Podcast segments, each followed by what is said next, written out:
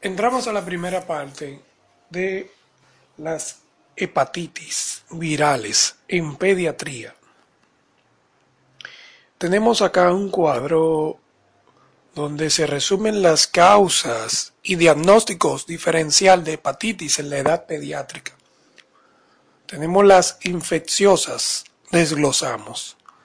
Virus hepatropos, hepatotropos. Aquí tenemos el virus A, la hepatitis B, el C, el D, el E. Virus por virus, hepatitis por virus no A, no E, infección sistemática que puede incluir hepatitis. Perdón, aquí vienen ahora las infecciones sistemáticas que puede incluir hepatitis. Por ejemplo, adenovirus, albovirus, virus Coxsackie, citomegalovirus, enterovirus, virus de Einstein-Barr, virus exóticos, por ejemplo la fiebre amarilla, virus del herpes simple, virus de la inmunodeficiencia humana, paramyxovirus, rubiola, varicela zoster, otros. Otro renglón está en las infecciones hepáticas no víricas que pueden producir hepatitis, como por ejemplo absceso, amebiasis, sepsis bacteriana, brucelosis, síndrome de Fitch-Hughes-Curtis, histoplasmosis, lectospirosis, tuberculosis, otras. El renglón de las autoinmunitarias. Aquí tenemos las hepatitis autoinmunitaria, colangitis esclerosante, otras, como por ejemplo lupus eritematoso sistémico, artritis reumatoide juvenil. El renglón de las metabólicas, deficiencia de alfa-1 antitripsina, tirosinemia, enfermedad de Wilson, otras. El renglón de las tóxicas, tenemos las iatrogénicas o inducidas por fármacos, como por ejemplo el paracetamol y ambientales, como por ejemplo los pesticidas. Causas anatómicas, moquistes del colédoco, atresia biliar, otras. Causas hemodinámicas como shock, insuficiencia cardíaca congestiva, síndrome de Bucciari y otras. Hepatopatías grasa, hepatopatía grasa no alcohólica, idiopática, síndrome de Rey y otras. Tenemos acá también que describir sobre la parte introductoria a las hepatitis. La hepatitis vírica sigue siendo uno de los principales problemas sanitarios tanto en los países de de desarrollo como en los desarrollados. Este trastorno está causado por lo menos por al menos cinco virus de hepatotropos patógenos reconocidos hasta la fecha. El A, el B, el C, el D, el E.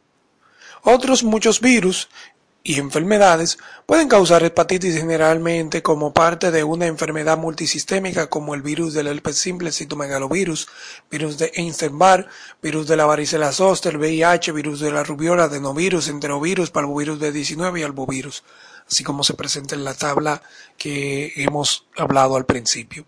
Los virus hepatotropos constituyen un grupo heterogéneo de agentes infecciosos que causan una enfermedad clínica aguda similar. La mayoría de los pacientes pediátricos, la fase aguda no causa enfermedad clínica o esta es leve.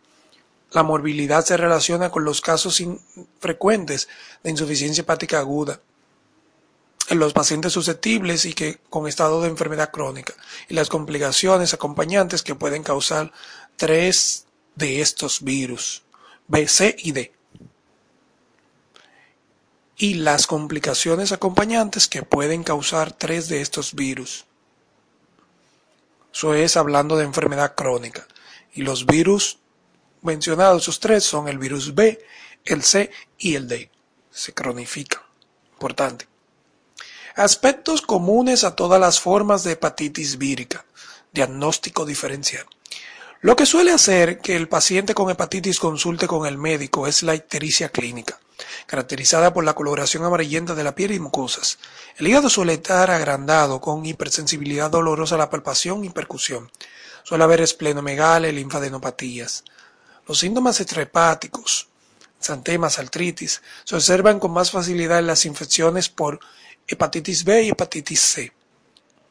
Repito, los síntomas estrepáticos, santemas, artritis, se observan con más facilidad en las infecciones por hepatitis B y C. Los signos clínicos que alteran el nivel de conciencia e hiperreflexia deberían buscarse con atención porque marcan el comienzo de la encefalopatía y de la insuficiencia hepática aguda. El diagnóstico diferencial varía con la edad de presentación. En el periodo neonatal, la infección es una causa común de hiperbilirrubinemia conjugada. La causa infecciosa es un agente bacteriano, por ejemplo, Echerichia coli, Listeria, sífilis, o un virus no hepatotropo, por ejemplo, virus del herpes simple, enterovirus, citomegalovirus. Siempre se deben excluir las causas metabólicas, como por ejemplo déficit de alfa-1 antitripsina, fibrosis quística, tirosinemia. Las causas anatómicas, como ya la mencionamos, atresia biliar, quiste del colédoco. Y hereditarias de colestasis intrahepática. En las últimas etapas de la infancia se deben excluir la obstrucción estrepática. Estos son los cálculos biliares, colangitis esclerosante primaria, patología pancreática y afecciones inflamatorias como hepatitis autoinmunitaria, artritis reumatoide juvenil, enfermedad de Kawasaki. Disregulación inmunitaria como linfohistiocytosis hemafagocítica, hemofagocítica, trastornos infiltrativos como los tumores malignos, toxinas, medicaciones, trastornos metabólicos, en el caso de la enfermedad de Wilson, la fibrosis quística nuevamente, y una infección, virus de Einstein-Barr, varicela, paludismo, leptospirosis o sífilis. Lo que respecta a la patogenia, la respuesta aguda del hígado a los virus hepatotropos implica una lesión citopática directa, así como una lesión de mediación de inmunitaria. Todo el hígado está afectado. La necrosis suele ser más acusada en las áreas centrolobulillares. La necrosis suele ser más acusada en las áreas centrolobulillares. Las áreas portales predomina una reacción inflamatoria mixta aguda, pero afecta también los lobulillos. La arquitectura lobulillar permanece intacta, aunque puede ocurrir frecuentemente degeneración balonizante y necrosis de las células parenquimatosas aisladas o en grupos. Es infrecuente el cambio graso, excepto en la infección por hepatitis B. Es infrecuente el cambio graso, excepto en la infección por hepatitis B.